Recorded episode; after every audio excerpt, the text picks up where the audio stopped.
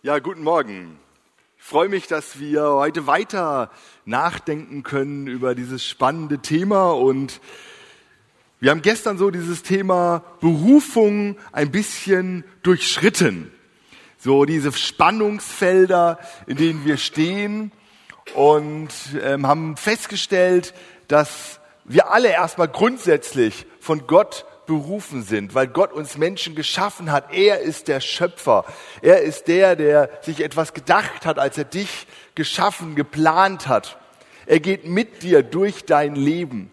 Und als Christen sind wir nochmal besonders berufen, weil Christsein Anbetung Gottes ist. Wir sind berufen, schreibt Petrus, zu seiner Herrlichkeit. Und deshalb ist Berufung, seine Berufung Leben auch immer Anbetung Gottes. Seine Berufung Leben ist Anbetung Gottes, weil wir uns in seinen Dienst stellen, weil wir unsere Gaben, unser Sein, unsere Art, die Welt zu sehen, zu verstehen, diese Unterschiedlichkeit, Gott zur Ehre leben.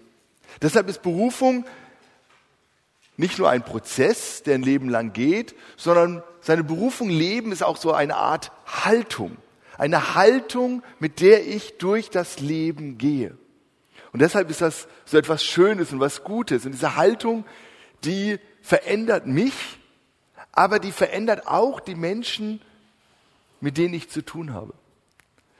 Und deshalb finde ich das so ein spannendes und gutes Thema. Und ich war äh, ganz begeistert gestern den ganzen Tag, überall wo ich hinkam, beim Essen, äh, zwischendurch, äh, stand ich mit Leuten von euch irgendwo zusammen und wir haben darüber geredet. Leute kamen und haben gefragt, ähm, Tobi, kann ich dich mal kurz fragen, was denkst du denn? Also, ist das meine Berufung? Könnte das was sein? Und wir saßen dann zusammen und haben darüber geredet und nachgedacht und gebetet und das finde ich total spannend. Und das wünsche ich mir wirklich, dass dieses Wochenende so ein Punkt ist auch, wo du innehältst, wo du nachdenkst, wo du guckst, auf, bin ich noch auf Kurs? Muss ich etwas navigieren? Wo kommt der Wind her? Was will Gott mit meinem Leben? Was sind meine Gaben? Setze ich sie ihm zur Ehre ein? Und wir wollen heute Morgen nochmal ganz bewusst auf diesen Gott schauen. Gestern haben wir sehr stark auch überlegt, wo kommen wir her? Heute geht es auch nochmal drum, wer ist Gott und was bedeutet das? Und wir wollen in die Bibel schauen. Kleiner Glaube, großer Gott. Wenn Gott meine Geschichte schreibt. Und ich freue mich da sehr drauf, weil ich begeistert bin, weil die Bibel so eine Art Berufungsbuch ist. Das ist total spannend. Und ähm, ganz ehrlich gesagt, ich, wenn wir das Thema Berufung in der Bibel ausführlich diskutieren, beschreiben, entdecken wollen heute Morgen, dann wird das sehr, sehr lange dauern. Also ich rede nicht von zwei, drei Stunden, sondern eher von zwei, drei Tagen. Ähm, aber jetzt macht äh, keine Angst, ich sehe schon die ersten Gesichter, so ganz äh, meint er das ernst. Ja, aber ich ähm, mir, mir ist auch klar, dass die Wirklichkeit des Alltags dazugehört. Und außerdem habe ich einen kleinen Deal äh, mit Friedemann. Wenn ich pünktlich meine Predigt aufhöre, ja, das heißt genau nach zwei Stunden, dann wird Friedemann, oder so war das doch, oder? Ja. Dann wird Friedemann hier Rock'n'Roll spielen, ja. Ähm, und von daher, das will ich natürlich auch wieder sehen, äh, werde ich mich bemühen, dann pünktlich äh, fertig zu sein.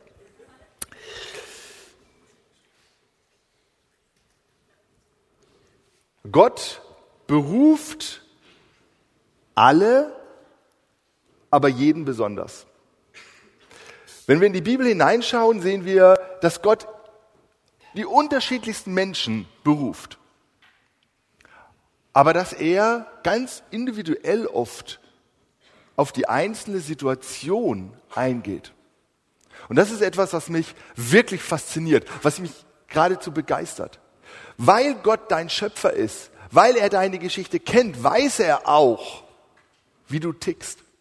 Und es gibt ja so ein bisschen bei der Berufung immer so eine Grundangst. Da gab es gestern auch ein paar Gespräche zu. Was ist denn, wenn ich Gott überhöre?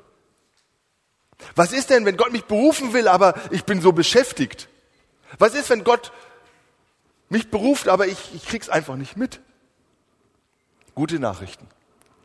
Wir finden in der Bibel kein Beispiel davon, dass Gott jemand beruft und die Person bekommt es nicht mit. Sondern alle bekommen es mit. Und Gott beruft auf ganz unterschiedliche Art und Weise. Manchmal ganz leise, manchmal etwas laut, manchmal mit Visionen, so dass man gar nichts anderes machen kann. Und manchmal hat Gott ziemlich viel Geduld, bis jemand seine Berufung hört. Leute reagieren da auch ganz unterschiedlich. Sie haben Ausreden, sie laufen weg. Man kann seine Berufung auch nicht annehmen, das gibt es schon. Aber dass man es nicht mitbekommt, das gibt es nicht. Manchmal ist es sehr persönlich, gerade im Alten Testament, wo Gott direkt angesprochen hat durch Visionen bei Jesaja, Jeremia oder Mose. Im Neuen Testament ist es dann eher so ein Prozess. Jesus beruft seine Jünger. Er, er spricht sie an und diese Berufung, die hat was damit zu tun, dass die Jünger einfach losgehen. Ganz sprichlich, ganz wortwörtlich. Jesus sagt, folge mir nach. Damit beginnt die Berufung der Jünger. Gehe los. Tatsächlich losgehen, richtig physisch.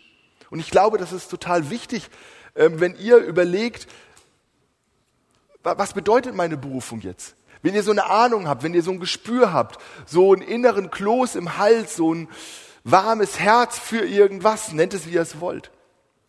Und manche sagen, ja, aber ich muss jetzt warten, bis Gott sagt, lieber Tobias, folgendes ist deine Berufung. Doppelpunkt, Anführungszeichen unten. Ja, und dann kommt's, Ausrufezeichen, Anführungszeichen oben, und jetzt geht's los. Nein, Berufung heißt, ich gehe los, ich probiere aus, ich gehe dieser Stimme nach, die ich spüre und höre. Berufung ist ein Prozess.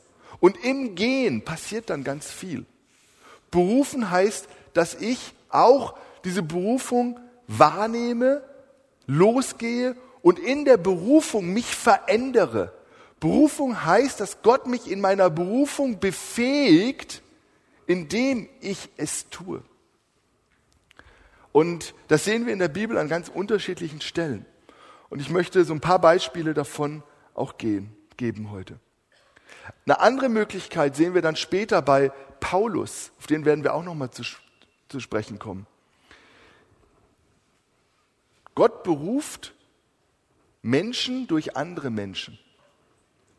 Gott beruft einen Timotheus, Johannes Markus, einen Silas durch andere Menschen, durch Paulus, durch Barnabas und so weiter. Ähm, und das finde ich ein ganz wichtiges Prinzip, wenn äh, ihr auch gerade nach diesem Wochenende wieder nach Hause geht.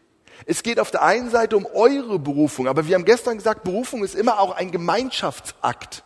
Das heißt, ihr seid vielleicht auch verantwortlich für die Berufung der Menschen um euch herum. Vielleicht müsst ihr mal Leute ansprechen. Was denkt ihr denn, was die Berufung von eurem Freund, eurer Freundin ähm, in eurem Jugendkreis, im Hauskreis oder was auch immer ist? Anderen Leuten helfen, die eigene Berufung zu finden. Und äh, ich glaube, das ist ganz wichtig. Und das ist etwas, was sehr, sehr schön ist. Aber Berufung braucht auch Mut. Wir sehen das in der Bibel an ganz vielen Stellen, ähm, dass ein Jesaja sagt, wo Gott ihn beruft, ups, ich bin zu jung. Alter ist immer eine gute, ja, äh, gute Ausrede. Jeremia auch, ich bin zu jung. Ja, ähm, oder was anderes, ich bin nicht begabt genug. Gott, du berufst, aber na, ja, ich bin nicht begabt genug. Ich kann nicht reden, sagt Mose zum Beispiel. Ja, sagt Gott, okay, du hast ja einen Bruder, das ist so eine Labertasche, der Aaron. Nehmen wir den dazu. Ja, dann klappt das mit euch. Ähm, und das ist so ein Reflex, den kennt ihr vielleicht auch, dass ihr denkt, ah, vielleicht ist das meine Berufung? Vielleicht soll ich diesen Schritt gehen, aber kann ich das überhaupt? Oder Jesaja sagt auch, Gott, ich bin nicht würdig. Bin ich überhaupt würdig, dass du mich berufst? Gibt es da nicht noch zu viele Dinge in meinem Leben, die, die schlecht laufen? Und Gott sagt, ja, da gibt es eine ganze Menge in deinem Leben, was schlecht läuft. So what? Berufung heißt nicht, die deine Berufung startet, wenn dein Leben perfekt ist. Wenn du das denkst, hast du was falsch verstanden. Sondern Berufung heißt, dass Gott dich verändert in dem Weg, in deiner Berufung. Es geht Gott nicht um Perfektion, sondern es geht ihm um Beziehung. Und das ist ein Unterschied. Berufung hat immer etwas zu tun mit den Beziehungen, in denen du lebst. In der Beziehung von dir zu Gott, aber auch in der Beziehung von dir zu dir selbst, mit der Beziehung zu dir, zu den Nächsten. Und darin lebst du deine Berufung. Und da wird es immer auch ein Scheitern geben. Da wird es immer auch ein Fallen geben. Aber genau da gibt es Versöhnung, gibt es Neuanfang. Genau da verändert sich etwas. Und ich glaube, das ist mir sehr, sehr wichtig, dass wir nicht versuchen, Berufung in so einer Perfektion zu sehen. Ich muss perfekt sein, um ein Vorbild zu sein, um berufener zu sein, um etwas zu machen. Egal, ob es was Kleines ist, wie Bäume pflanzen oder was Großes. Gestern hat mir jemand gesagt, ich bin mir nicht sicher, darf ich das überhaupt sagen, aber ich glaube, ich bin berufen, ein Gebetshaus zu gründen. Wow. Aber bin ich da überhaupt der oder die Richtige? Darf ich das überhaupt? Ja, geh drauf zu. Rede mit Leuten drüber. Bete. Geh Schritte. Gott wird Berufung bestätigen im Gehen. Was hat Gott dir aufs Herz gelegt? Wo musst du immer wieder dran denken? Was ist dir wichtig? Und diese Berufung braucht Mut.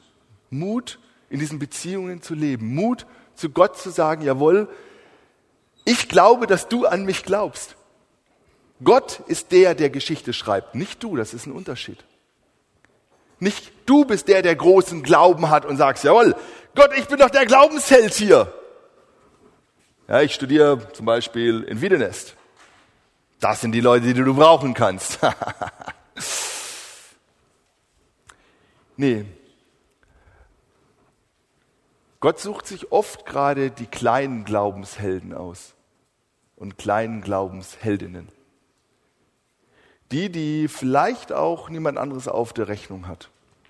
Wenn wir in die Bibel reinschauen, dann stellen wir erstaunt fest, wen Gott gebraucht.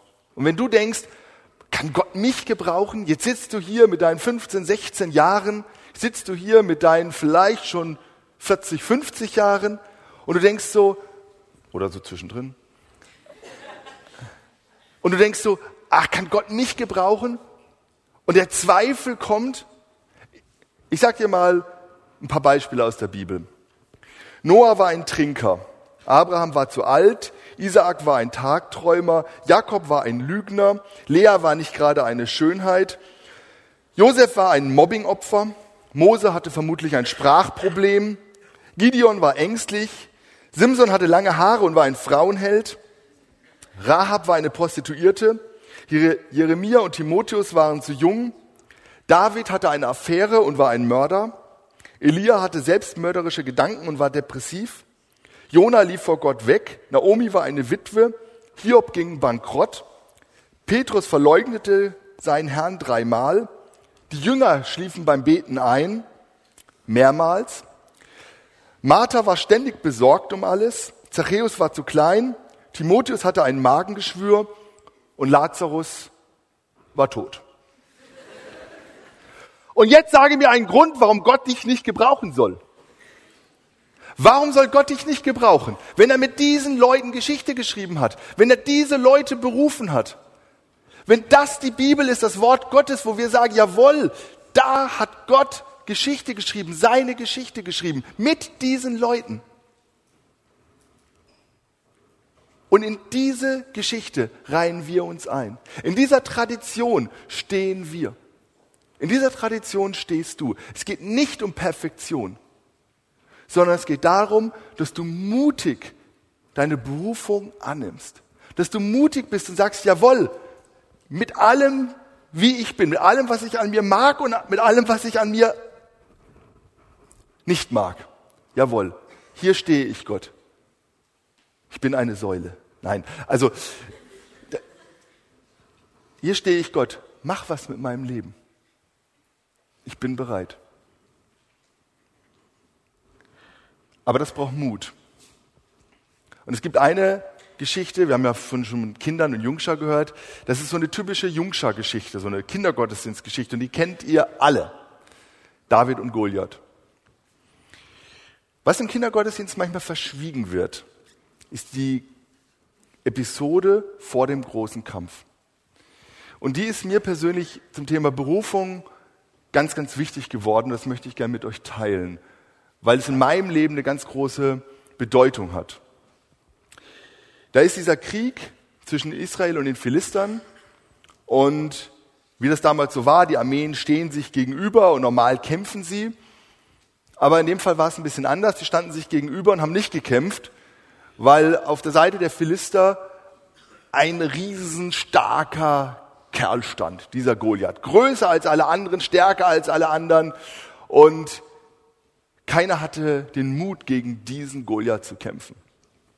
Und als ob das nicht schlimm genug wäre, ist er jeden Morgen nach dem Kaffee trinken davor gestanden und hat gelästert über die feigen Israeliten.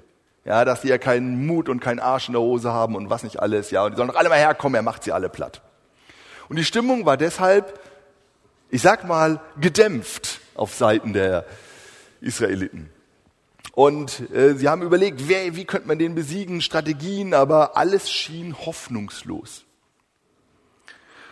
Und das hat sich im ganzen Land rumgesprochen und auch der kleine David, Hirtenjunge, Teenie-Alter, hat davon gehört. Seine großen Brüder waren in der Armee und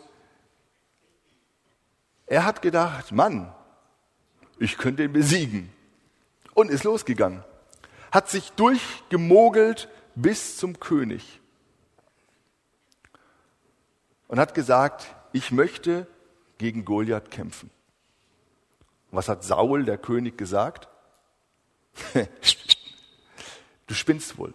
Das ist eine Nummer zu groß. Du bist ein Teenie-Junge. Und er hat gesagt, ich habe mit Löwen und Bären gekämpft. Ja, ich werde das auch schaffen.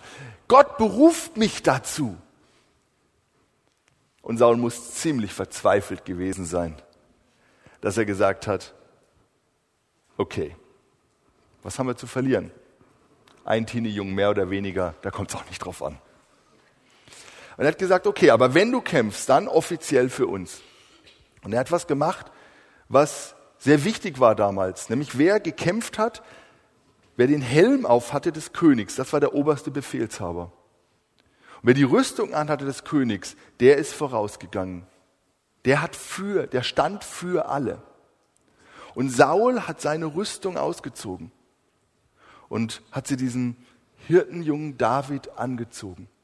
Er hat den Helm der Macht abgenommen und hat ihm David aufgesetzt.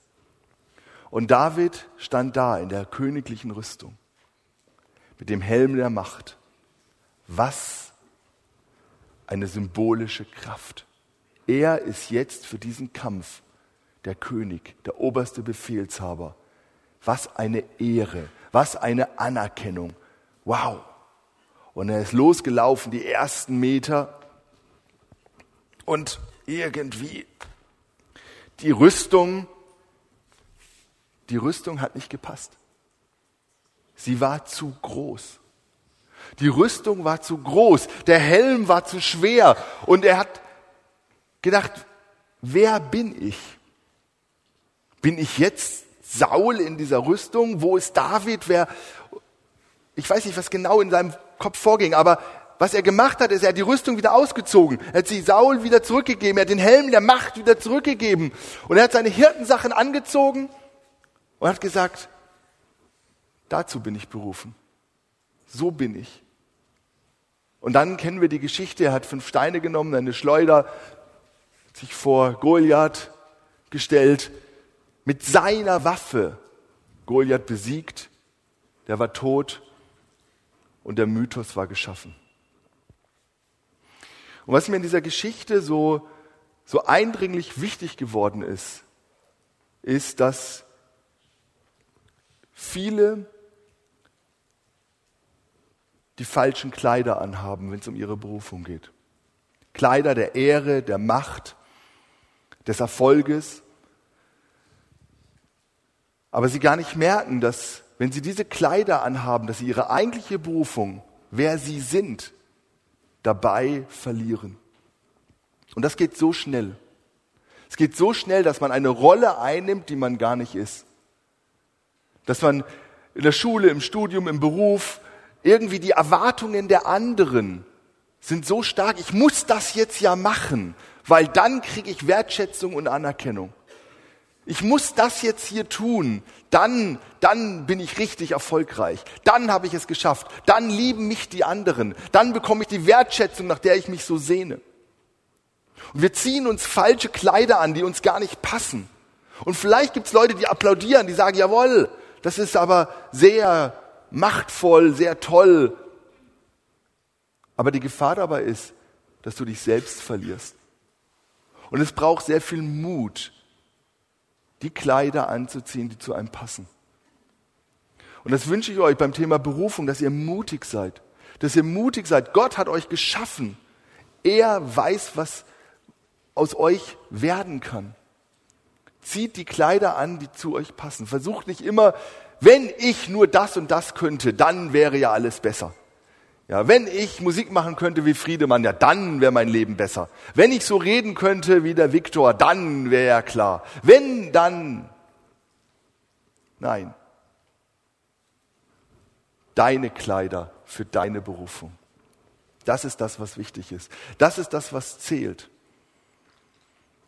Und ich glaube, deshalb ist Anbetung, äh, Berufung auch Anbetung weil wir Gott anbeten, weil wir Gott anbeten durch, durch das, was wir sind, was er in uns hineingelegt hat.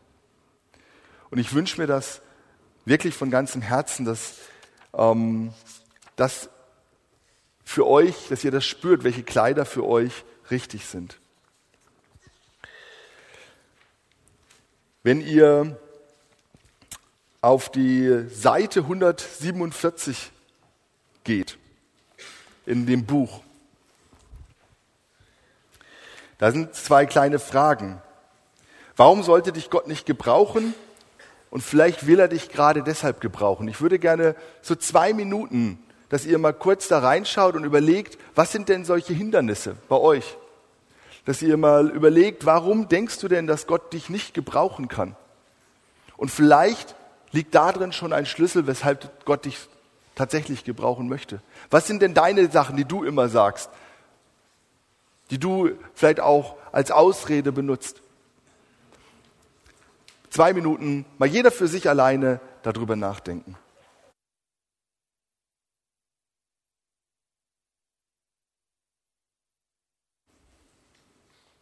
Und manchmal fällt es einem ganz schön schwer, die Kleider auszuziehen, die vielleicht nicht richtig sind. Wir hatten heute Morgen beim Frühstück ein Gespräch, wo mir jemand ähm, erzählt hat, dass, dass da erst eine Krankheit kommen musste in seinem Leben, wo er sozusagen mal für ein paar Monate ruhig gestellt wurde und neu überlegen musste, was will ich in meinem Leben eigentlich? Was will Gott in meinem Leben eigentlich? Und in dieser Zeit des sozusagen Herausgenommenseins kam, kam erst klar, ich brauche, ich habe die falschen Kleider an. Und ich, ich muss noch mal was Neues machen. Ich muss noch mal neu starten und fragen, Gott, was ist meine Berufung? Und das ist manchmal so. Manchmal sind wir im Alltag so voll mit und so beschäftigt und so geht mir es leider oft so. Ja, da habe ich so viele Gedanken und so viel, was ich machen kann. Und manchmal ist es gut, sich auch ein Stück zurückzuziehen und nochmal drüber nachzudenken. Diese Kurskorrektur zu machen, zu fragen, lebe ich das noch? Wie bin ich denn gerade? Wer bin ich denn in dem ganzen Trubel dieser Welt? Und manchmal ist es so, dass Gott da einfach so eingreift und sagt, dir möchte ich was sagen.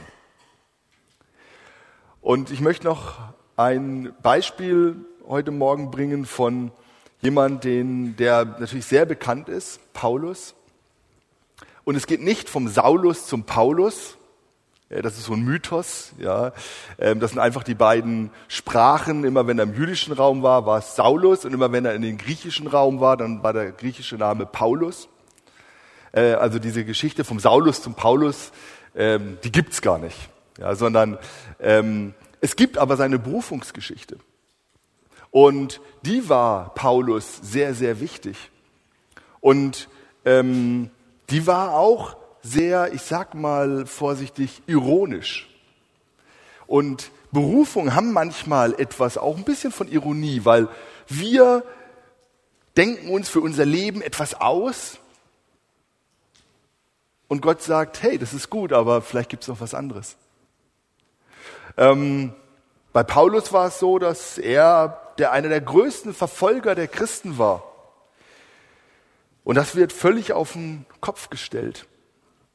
Ja, die, die er früher verfolgt hat, die mussten ihn dann, der blind geworden ist, an die Hand nehmen und die haben ihn geführt. Also da wurde, Gott hat da gespielt wieder mit der Macht. Wir denken immer, die Mächtigen haben Angst davor, aber Gott spielt manchmal mit den Mächtigen. Ja, es geht schon im Alten Testament los. Und die Menschen bauten einen Turm bis zum Himmel. So groß. Ja, Turmbau zu Babel. Und was steht dann? Und Gott streckte sich herunter, dass er ihn sehen konnte. Ja.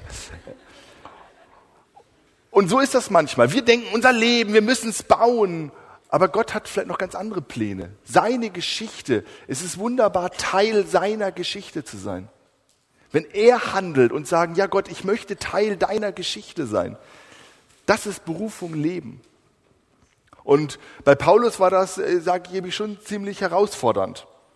Und er war tatsächlich einer, der schon eine Berufung hatte, bevor er Gott nachgefolgt ist. Und wenn man schaut in die Bibel, in der Apostelgeschichte, was diese Berufung ausgemacht hat bei Paulus, dann war das, er war ein Theologe und Lehrer. Und zwar hatte er bei einem der besten Lehrer der damaligen Zeit, Gamaliel, gelernt. Er war ein, heute wird man sagen, Top-Theologe der damaligen Zeit. Er ging sehr, sehr strategisch vor. Er war ein großer Stratege und hat sich viele Gedanken gemacht, wie er die Christen verfolgen kann, ausrotten kann, töten kann. Es wird sehr genau beschrieben. Er war ein Eiferer. Er war voller Leidenschaft. Ja, er scheute weder Tod noch Leben. Vor allen Dingen den Tod der anderen nicht. Er war ziemlich skrupellos da. Und er nutzte all seine Kontakte und seine Stellung aus, um sein Ziel zu erreichen. Das war dieser begabte junge Paulus. Theologe, Eiferer, leidenschaftlicher Kämpfer für die jüdische Theologie der damaligen Zeit.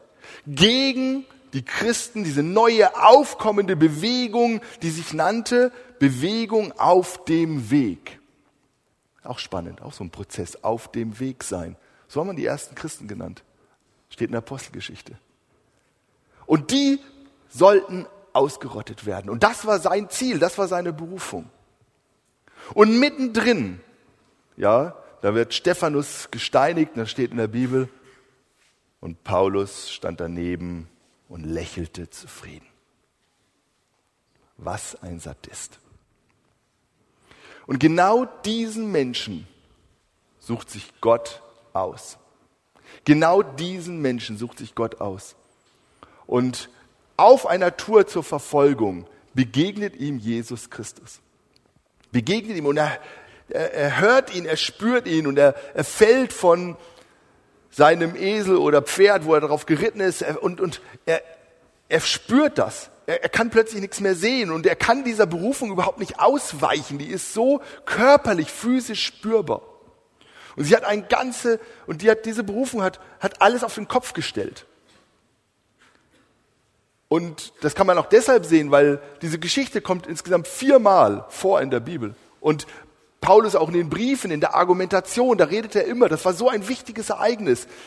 20, 30 Jahre später spricht er noch davon, Mann, das damals passiert ist, da bin ich diesem Jesus begegnet. Das war meine Berufung. Und für Paulus heißt jetzt die neue Berufung, und das ist, finde ich, sehr, sehr spannend. Was hat die ausgemacht? Er war, und wurde zu einem großen Theologen und Lehrer bis heute.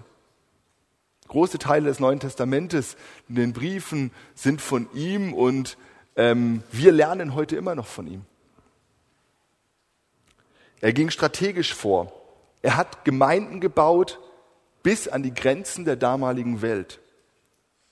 Er war ein Eiferer voller Leidenschaft. Er scheute weder Tod noch Leben. Diesmal auch sein eigenes. Er wurde verfolgt, gesteinigt und am Ende getötet. Und er nutzte seine Kontakte und seine Stellung. Und er spielte damit, mit seiner doppelten Staatsbürgerschaft. Für die Juden in der Diskussion war er Jude und jüdischer Staatsbürger. Wenn er von der herrschenden römischen Macht gefangen genommen wurde, hat er seine römische Staatsbürgerschaft rausgezogen, hat gesagt, ja, ich bin römischer Staatsbürger. Ein kluger Kopf. Und was sehen wir daran? Gott hat diesen Paulus gesehen und genutzt. Da seine Gaben, seine Persönlichkeit, seine Identität, seine Leidenschaft, sein Eifer, all das ist gleich geblieben. Nur die Richtung hat sich verändert. Nur die Richtung hat sich verändert. Jetzt tut er es nicht mehr gegen Gott, sondern für Gott. Aber es ist im Grunde derselbe Paulus. Die Berufung, die war schon vorher in ihm drin. Und jetzt setzt er sie ein für Gott. Und ich glaube, das ist etwas, was, was viele erleben. Dass das, was Gott in sie hineingelegt hat, kein Zufall ist, sondern jetzt setze es ein für Gott. Wer du bist, was du kannst, deine Gaben, deine Leidenschaft, das, was dir Spaß macht, das, was dir was gibt. Für was lebst du das?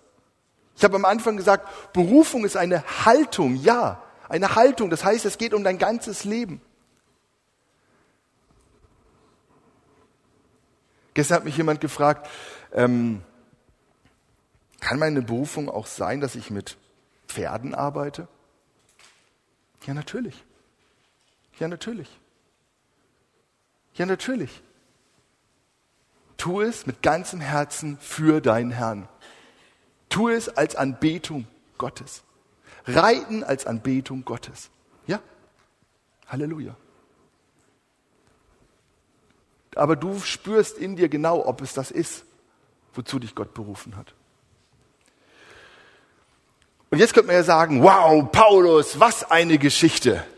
Was eine Berufung. Das ist doch alles super. Und dann wurde er der größte Theologe, Missionar der Geschichte der Welt. Amen. Nein. Was manche vielleicht überlesen haben, ist, dass es ganz schön schwierig wurde.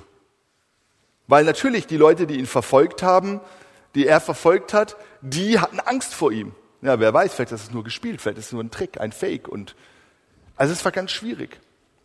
Und es war so schwierig, dass am Ende dieser Paulus zurückgegangen ist nach Tarsus, da wo er herkam. Und da war er 14 Jahre lang 14 Jahre lang war er in Tarsus und hat keine Ahnung was gemacht. Das steht nicht in der Bibel. Keine Ahnung. Er war einfach 14 Jahre. Und Gott hat ihn 14 Jahre lang vorbereitet für das, was dann gekommen ist.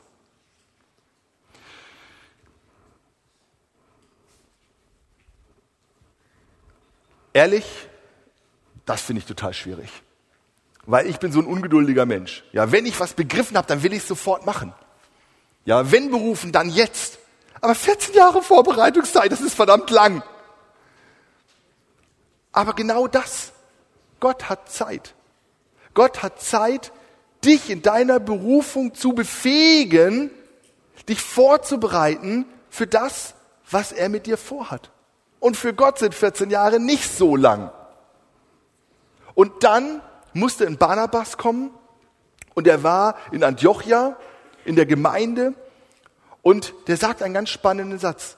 Und Barnabas ging nach Tarsus, Paulus zu rufen.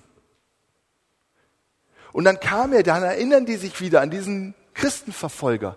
Keine Ahnung, damals gab es kein E-Mail, kein Internet, ja, das war mühsam. Und dann wurde er in die Gemeinde geholt nach 14 Jahren und dann begann sein Dienst. Und dann war er erstmal Lernender. Das ist ganz spannend. In der Bibel steht immer, und erste Missionsreise, Barnabas und Paulus gingen. Ja, und Paulus war der, der in seine Berufung eingeführt wurde.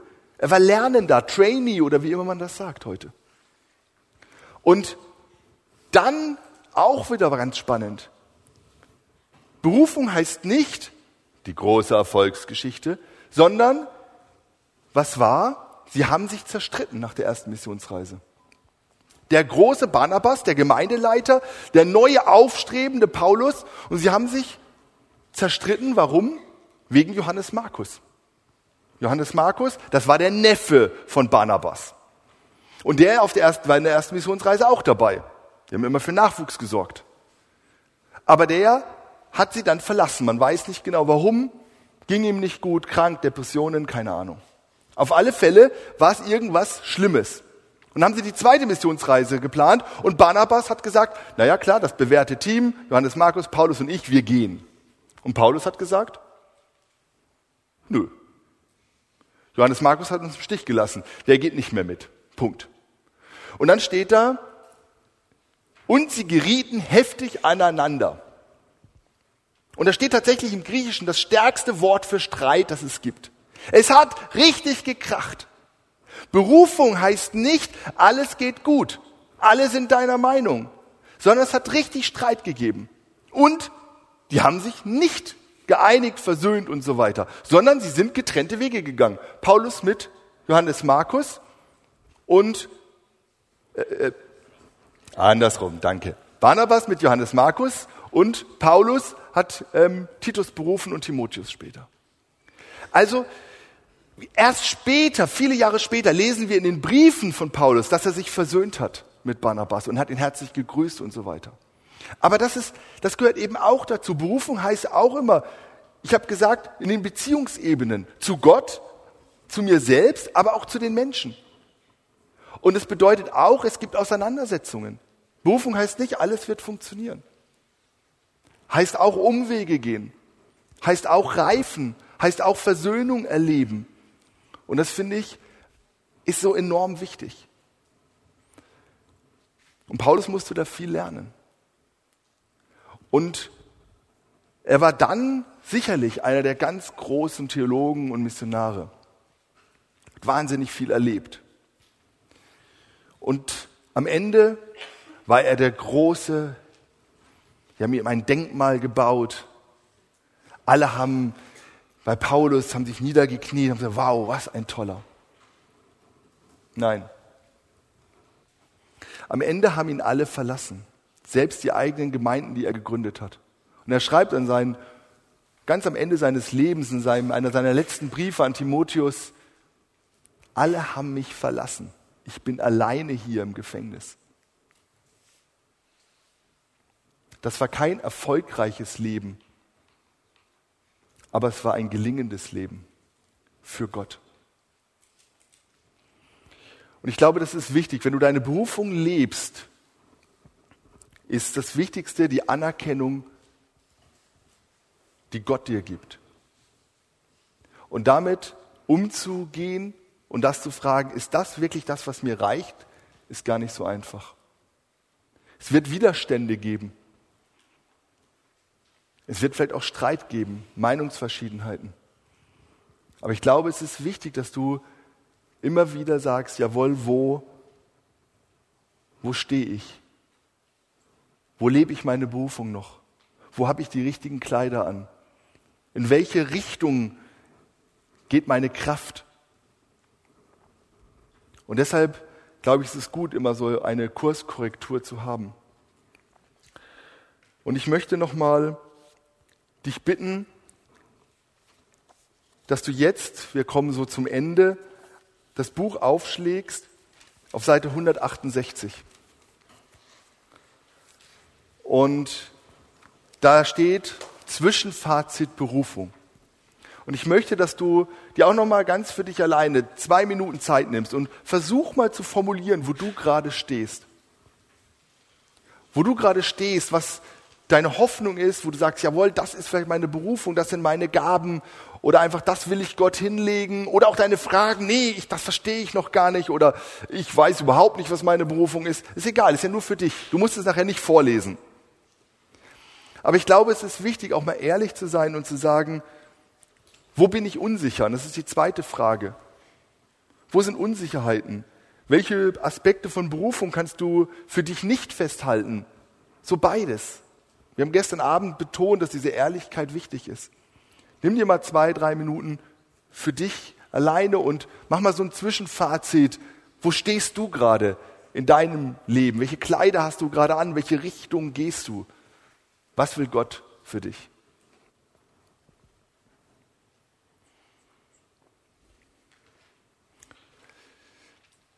Ich möchte abschließen mit einer meiner Lieblingsfiguren in der Bibel, Petrus. Petrus hat seine Berufung immer voller Leidenschaft gelebt. Und ich weiß nicht, was du jetzt auf deinen Zettel in dein Buch geschrieben hast, was dir so gerade wichtig ist, wo du gerade stehst. Petrus hat gesagt, Herr, egal was ist, ich bin sogar bereit für dich zu sterben. Was eine Aussage. Wenn du mich berufst, gehe ich, wo immer du willst. Und Jesus war ganz Pädagoge und hat gesagt, schön Petrus, aber alles meine Nummer kleiner. Nachfolge heißt kleine Schritte gehen, aber heißt Schritte gehen.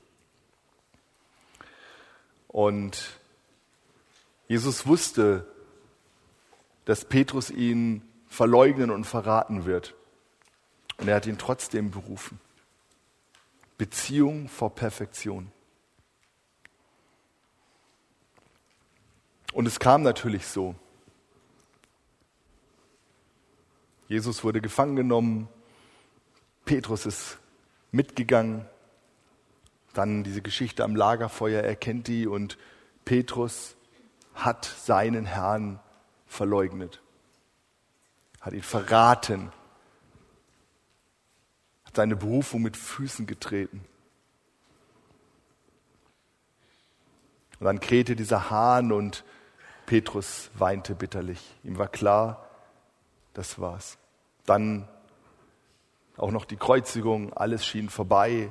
Dann diese Auferstehung, diese Begegnung mit dem Engel am Grab, alles eine oh, Emotionen. Dann wieder zurück in den Alltag. Fischer. Was war mit der Berufung? Und dann dieser Jesus am Ufer.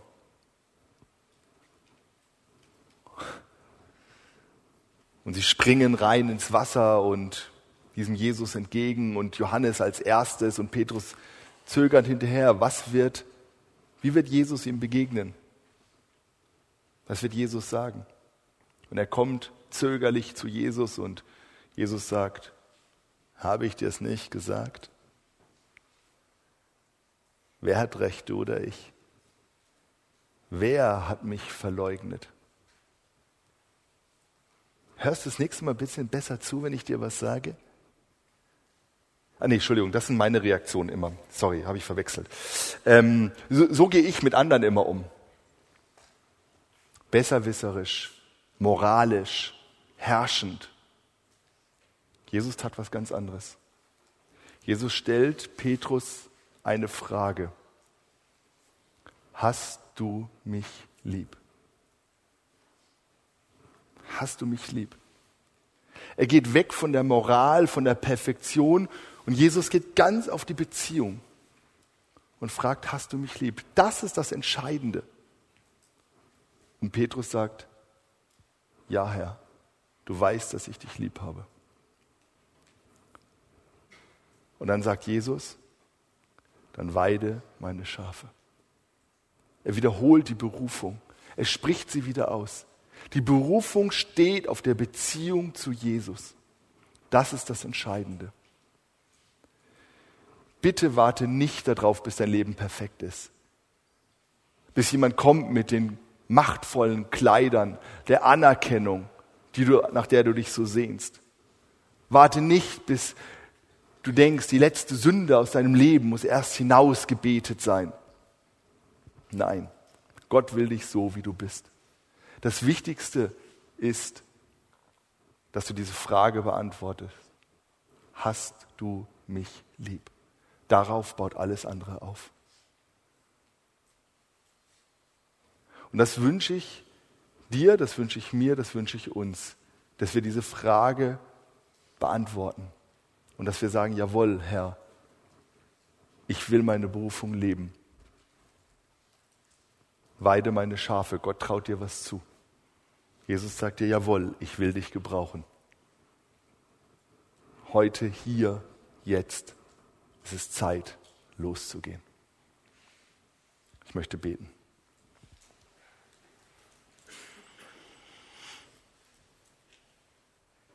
Lieber Herr, ich danke dir dafür, dass du so unglaublich groß bist, dass du Geschichte schreibst und dass wir heute uns mit dem, was wir sind und was wir haben, mit allem Guten und allem Fehlerhaften, dir hingeben können. Dass wir Teil deiner Geschichte sein können, dass du jeden Einzelnen hier im Raum liebst und gebrauchen willst. Und danke dafür, dass das ein David erlebt hat, dass das ein Petrus erlebt hat, dass das ein Paulus erlebt hat. Und dass du hineinsprichst ins Leben, dass du befähigst. Und du siehst, wie wir hier sitzen heute Morgen und was unsere Fragen und Zweifel und Hoffnungen sind. Und wir wollen zu dir kommen und wir wollen sagen, ja, Herr, wir lieben dich. Wir wollen die Beziehung stärken zu dir und wollen hören, wozu du uns berufen hast und dazu losgehen. Danke dafür. Amen.